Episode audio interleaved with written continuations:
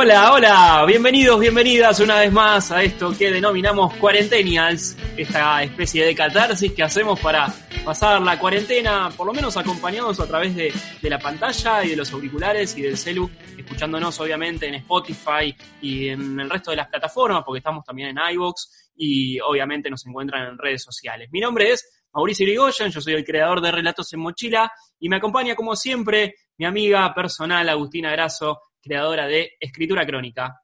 ¿Cómo andamos, Agus? Hola Mauri, ¿cómo estás? ¿Todo, todo bien acá en un día más de, de cuarentena? Mucho éxito nuestro mm, episodio de ayer, ¿eh? Recibí muy buenos comentarios, la gente se está poniendo a hacer huertas. Me encanta. Fue un episodio especial realmente. Hacía rato que nosotros queríamos tratar este tema, lo veníamos charlando fuera de aire y dijimos, che, bueno, vamos a hacerlo, a ver qué sale. Y, y la gente se copó. Sí, sí, sí, la gente se copó, nos compartió, la verdad que eh, nada, muy, muy, muy enganchada la gente, me, me gustó, me gustó además hacer el, el, podcast, creo que hasta nos quedó algunas herramientas para, para poder hacer nosotros la huerta, ¿no? Ajá. Me quedé con ganas de eso. Yo creo una que tiene... mínima, Sí.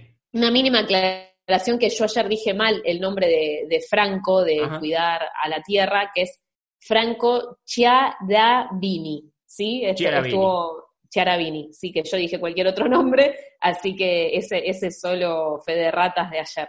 Ahí está, perfecto. Enmendamos el error. Digo esto, ¿no? Me parece que el tema de la huerta es uno de los puntos principales de esta cuarentena. La gente está en la casa, tiene la posibilidad porque tiene también el tiempo. Entonces, nada, aprovechar ese tiempo para crear nuestros propios alimentos y demás y, y consumir un poco más orgánico y saludable, ¿no? Sí, tal cual, tal cual, tal bueno, cual. bien. Hoy, hoy no me quedó otra y tuve que hacer- salir a hacer las compras después Mm. de, o sea, estoy intentando hacer compras y comprar cada 15 días más o menos, eh, dentro de lo posible, quizás verdura una vez a la semana, pero digo, eh, quizás compra más de supermercado eh, una, un- una vez cada 15 días.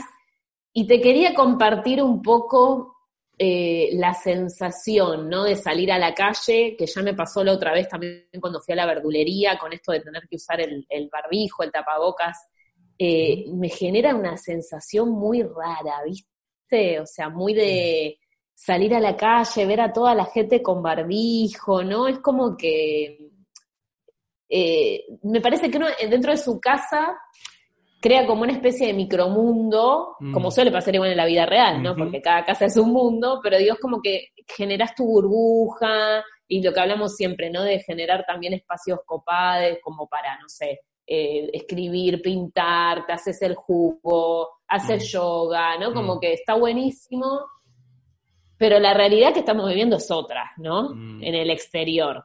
Cruzás la reja de tu casa y ya es otra. No sé si, si a vos te da la misma sensación. Sí, yo justamente, va, estamos un poco parecidos. A mí me tocó salir hoy eh, después de haber estado adentro por la enfermedad del dengue de la cual ya hablamos, eh, específicamente para ir a comprar. Tenía que pasar por el súper a comprar algo y de ahí a la ferretería, porque tenía que arreglar un caño porque se me estaba inundando la casa. Eh, y me llamó la atención algo, ¿no? Primero, yo hacía mucho que no salía a comprar específicamente y vi también la situación de los barbijos, de los tapabocas y me llamó la atención porque la mayoría de la gente hoy los está usando, lo cual es súper bueno que pase eso, pero digo, nos da un contexto de lo que estamos viviendo fuera de eh, la reja para afuera, sería, ¿no? Pero otra situación que me pasó, dos en realidad, la primera es que venía caminando y no había lugar para que la otra persona que venía frente a mí pasara, entonces yo tuve que frenarme eh, para que la otra persona tuviera lugar, el metro, para pasar y que no se genere algún tipo de discordia ahí.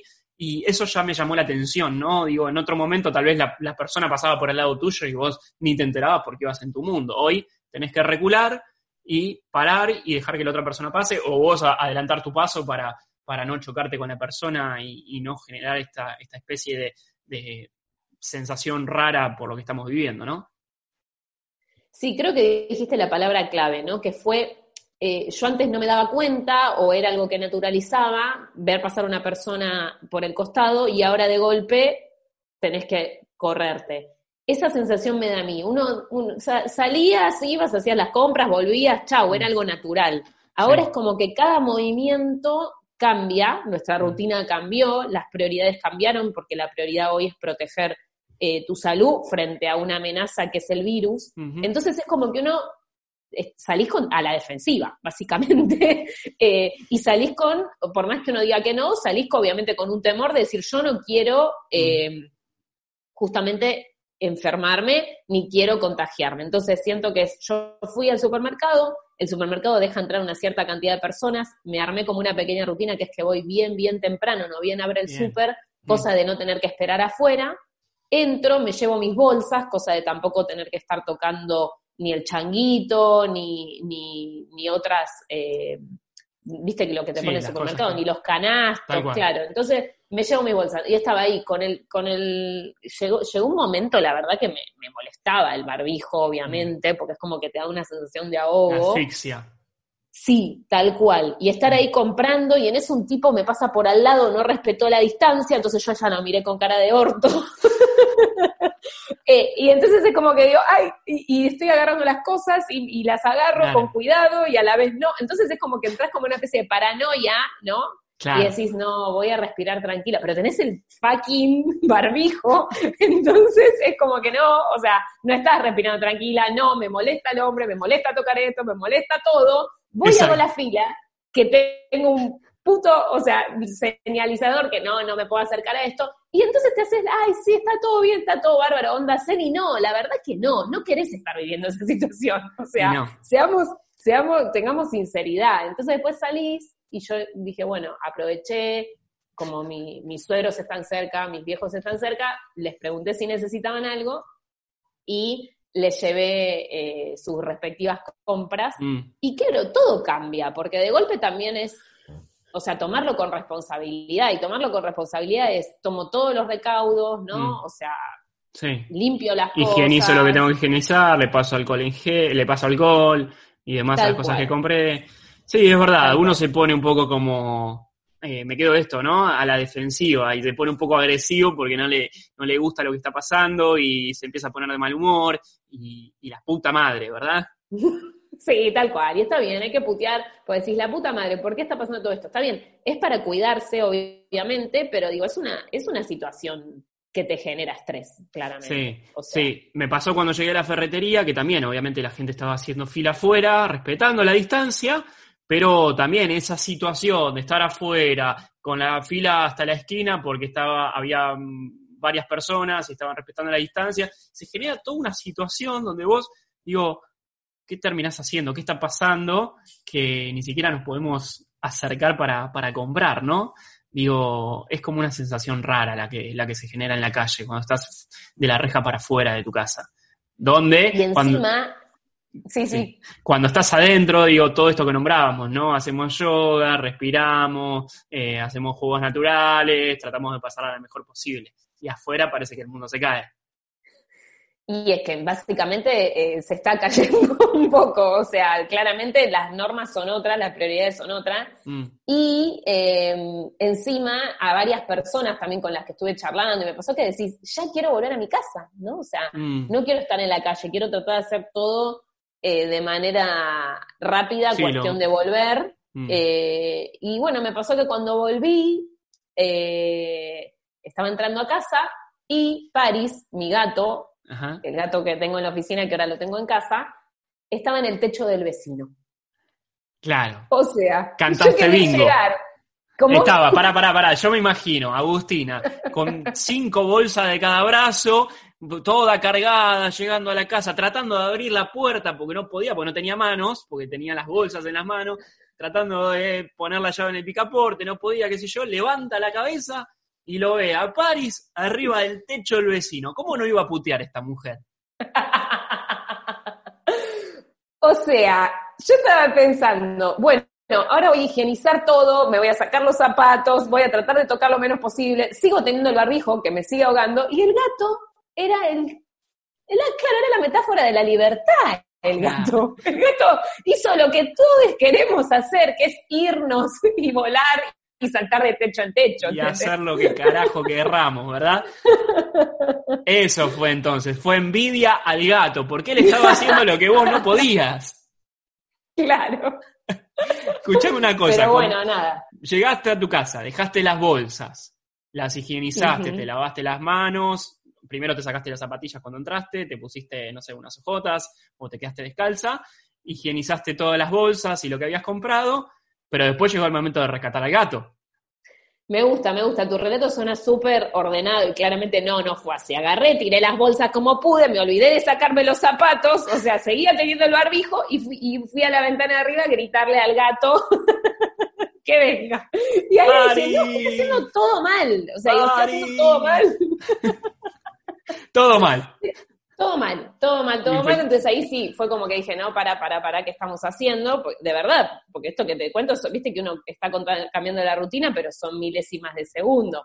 Total. Así que dije, no, esto está todo mal. Lo que hice, o sea, agarré, ahí sí, me saqué los zapatos, le pasé el isoforma a todo, dejé el barbijo afuera, o sea, me lavé las manos y después eh, tardé en limpiar las cosas, empecé a llamar al gato y no, no, no volvía.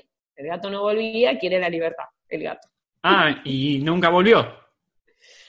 Sí, sí, al finalmente lo pude hacer entrar, pero eh, estoy como intentando ahora buscarle la manera de que el gato salga y entre, porque claramente es un gato que no está, no está respetando el aislamiento preventivo. Hace lo que quiere, claro. Está en su mundo, ni se enteró que estamos en aislamiento, que estamos en cuarentena, que estamos con el corona. El tipo quiere ser libre y vos lo estás coartando, básicamente. Soy una madre castradora, así que me estoy replanteando mis límites y ahora, mientras hacemos el podcast, él está afuera y ya volverá. Haciendo su vida. Sí. Che, escúchame, yo quisiera saber si, si esta, esta actitud del gato que, que se va, que vuelve, porque no es de todos los gatos. Digo, ¿hay alguien que sepa que nos esté escuchando que, que nos pueda dar una mano con esto? ¿Te parece que le preguntamos a la gente? Preguntémosle a la audiencia, que nos dé una mano.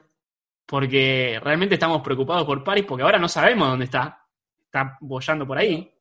Y digo, es una actitud normal de los gatos, suele pasar con la mayoría, porque la mayoría, hay algunos que quedan, se quedan panchos en su casa y no hacen nada, ni salen. Exactamente. Bueno, Sí, entonces abrimos la pregunta, le preguntamos a la gente, a los especialistas en gatos, que nos digan cómo hacemos. Primero, para que vuelva a París. Esencial. y segundo, si esta actitud de París es normal y la va a volver a repetir o hay forma de eh, tratar de, de que no lo haga más, para que no se escape. Sí, viste que hay gatos igual que recorren un par de techos y vuelven. Mi idea es que yo calculo que él va a ser de esos gatos. El tema es sí, la claro, es como la primera salida, es como un adolescente. Entonces, Claro. su primer salida es esta y bueno, hay que ver. Quizás aprovecha y se va de joda toda la noche, no sé. Qué bárbaro. Bueno, qué grande París ahí, ¿eh? Tranquilo, haciendo su vida. Este, mm, bueno, veremos qué pasa. Ojalá que esta novela termine pronto para que, que el gato aparezca sano y salvo, que seguramente va a volver a comer, Agus. Bueno, está bien, no me hables más, estoy triste. no me digas más nada de París. Bueno, veremos qué pasa en, en esta novela, en el siguiente capítulo de esto que hemos llamado Paris and Coming Back. ¿Te parece? Dale, gatos en la cuarentena. Gatos en la cuarentena, ahí está. Em, nosotros prácticamente que nos estamos yendo de vuelta, qué rápido se pasan los episodios de Cuarentenials, cada vez más rápido se me pasan. Muy rápido, sí, tal cual. Entre gatos, jugos, yoga, feng shui y todo eso, cada vez... Salir vuela. afuera, barbijos, huertas, todo, Mm, todo, todo, todo. Hacemos de todo acá en Cuarentenials, esta catarsis que estamos haciendo justo, junto a Agustina Grasso, la creadora de Escritura Crónica, y quien les habla, Mauricio Irigoyen, el creador de Relatos en Mochila. Eh, nos pueden encontrar obviamente en redes sociales, en nuestra web también. Eh, por allí seguramente vamos a estar compartiendo eh, este podcast y varias cositas más que vamos haciendo porque hay talleres y demás. Pueden encontrarnos por allí por las redes sociales. Nosotros nos vamos a reencontrar mañana con más cuarentenias, con más catarsis, con más historia de gatos y con todo lo que tenemos para contarles en esta cuarentena argentina junto a Agus y quien les habla Mauricio. Nos vemos mañana. Adiós.